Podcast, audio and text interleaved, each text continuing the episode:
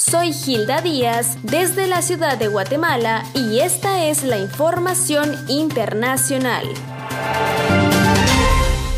Iota convirtiéndose en una nueva tragedia para Honduras. Aunque Iota comienza a disminuir, este pasado martes 17 de noviembre llegó a Honduras como tormenta tropical, dejando ocho muertos a su paso, luego de retornar de Nicaragua, donde dejó estragos y como consecuencia a miles de ciudadanos incomunicados sin luz ni agua. Soy Marian de Estrada desde la ciudad de Guatemala y esta es la información.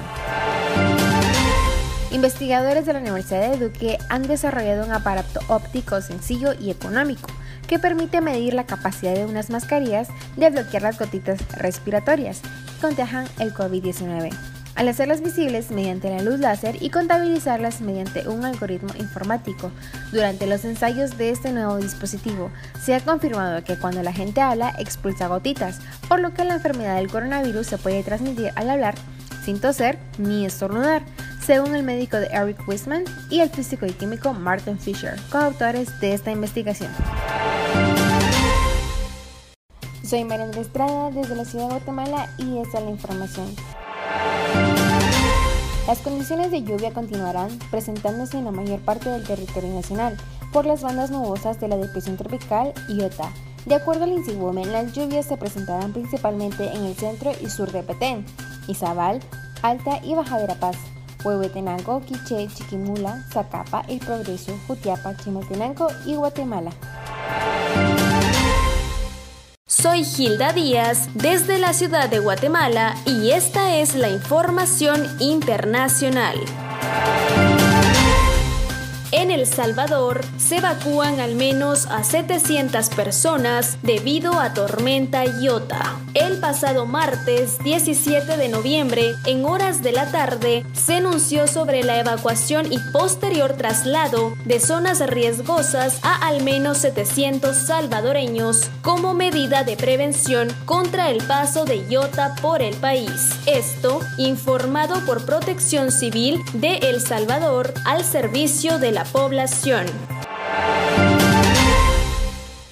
Soy Eliseo Marroquín, desde la ciudad de Guatemala, y esta es la información nacional. La Alcaldía Auxiliar de Zona 5 informa que ante la pandemia COVID-19 y la tormenta tropical Iota, en busca que prevalezcan las medidas de prevención, se mantiene habilitado el Centro de Operaciones de Emergencia Local, más conocido por sus siglas COEL, en Zona 5, ubicado en las instalaciones del Parque Navidad, 23 Calle y 31 Avenida Colonia Labor, atendiendo las emergencias relacionadas, funcionando las 24 horas para cualquier consulta o denuncia, se habilita el número de teléfono 3705-3329. Soy Catherine González desde la ciudad de Guatemala y esta es la información internacional. Al menos 16 personas murieron debido a un derrumbe en una zona del norte de Nicaragua, afectada por severas lluvias y deslizamientos de tierra causados por el paso devastador del huracán Iota, informaron el miércoles testigos del suceso. El productor cafetalero Henry Hook propietario de la hacienda San Martín, vecina al sitio del derrumbe. Dijo que en un alud de piedras y lodo se registró la tarde del martes en una zona del macizo Peñas Blancas. Según Henry Hook, en cuya hacienda labora un sobreviviente del derrumbe.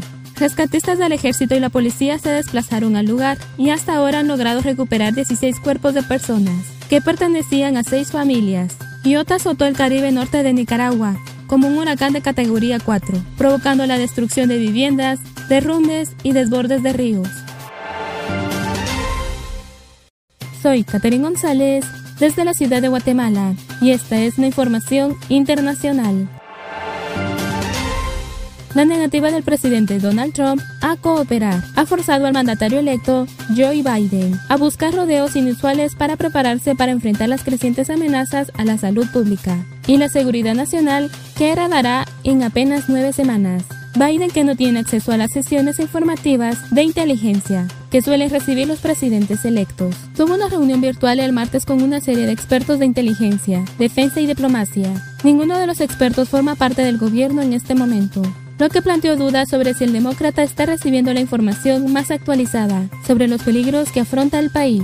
La vicepresidenta electa, Kamala Harris, tuvo una reunión más formal el martes como miembro del Comité de Inteligencia del Senado, aunque aún tiene información relativamente limitada sobre las amenazas que encontrará Joe Biden. Soy José Daniel González y esta es la información internacional.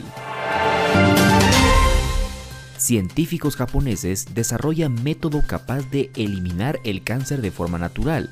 La investigación realizada por científicos de la Universidad de Ciencias de Tokio logró el desarrollo de un medicamento capaz de matar las células cancerosas a través de sintetizar compuestos orgánicos que son cuatro veces más letales para el cáncer y dejan ilesas las células sanas. Las fenacinas son un grupo de heterociclos que contienen nitrógeno, elementos con una estructura de anillo.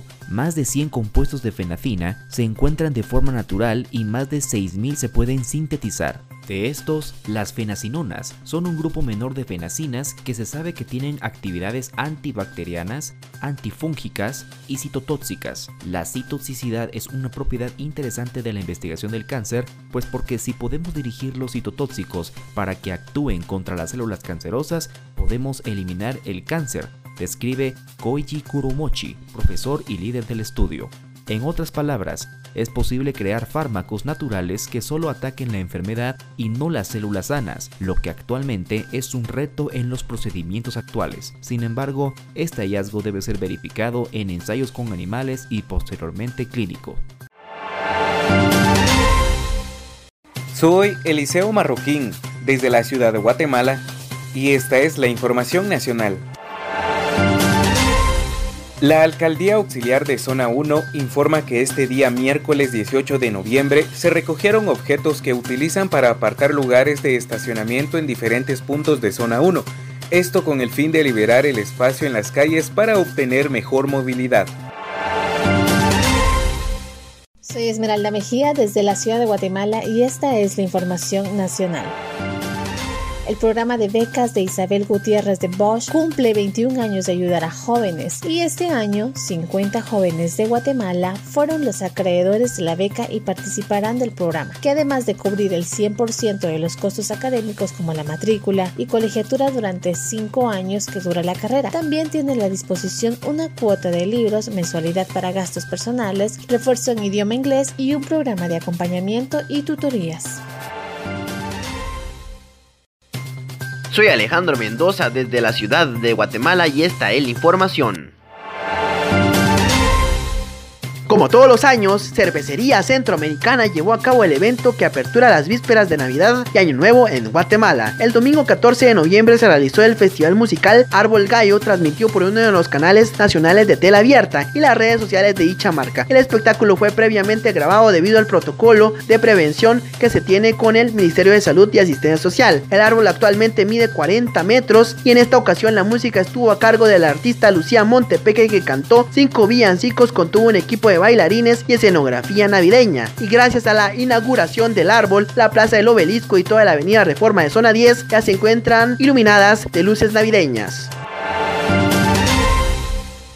Soy Esmeralda Mejía desde la ciudad de Guatemala y esta es la información de espectáculos.